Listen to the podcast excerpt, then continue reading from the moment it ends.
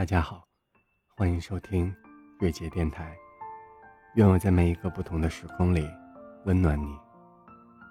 离开不是生命的终点，遗忘才是。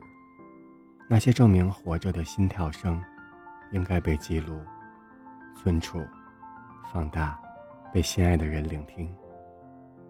来自巴黎的艺术家克里斯蒂安·波尔坦斯基，从2008年开始。在全球收集人们的心跳声，并建立心跳档案馆。至今为止，他已经采集完成了十二万人的心跳声，并且将这些放在日本濑户内丰岛。第一次听说这个故事，便有一种想要去那里聆听的冲动。大概因为这听起来十分新奇，又充满感动，相信它也会是一段。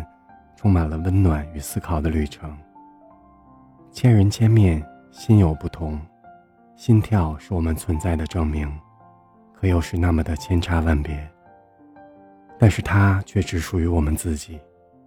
每一次的彷徨与无措，纠结与挣扎，到后来都会有一个声音为你指引方向，给了我们强大的原动力与信念。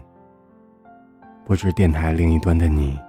是否时常聆听自己的内心，还是你已经太远疏远了他，遗忘了他，遗忘了那些本来只专属于你的意义？我只希望你听得到。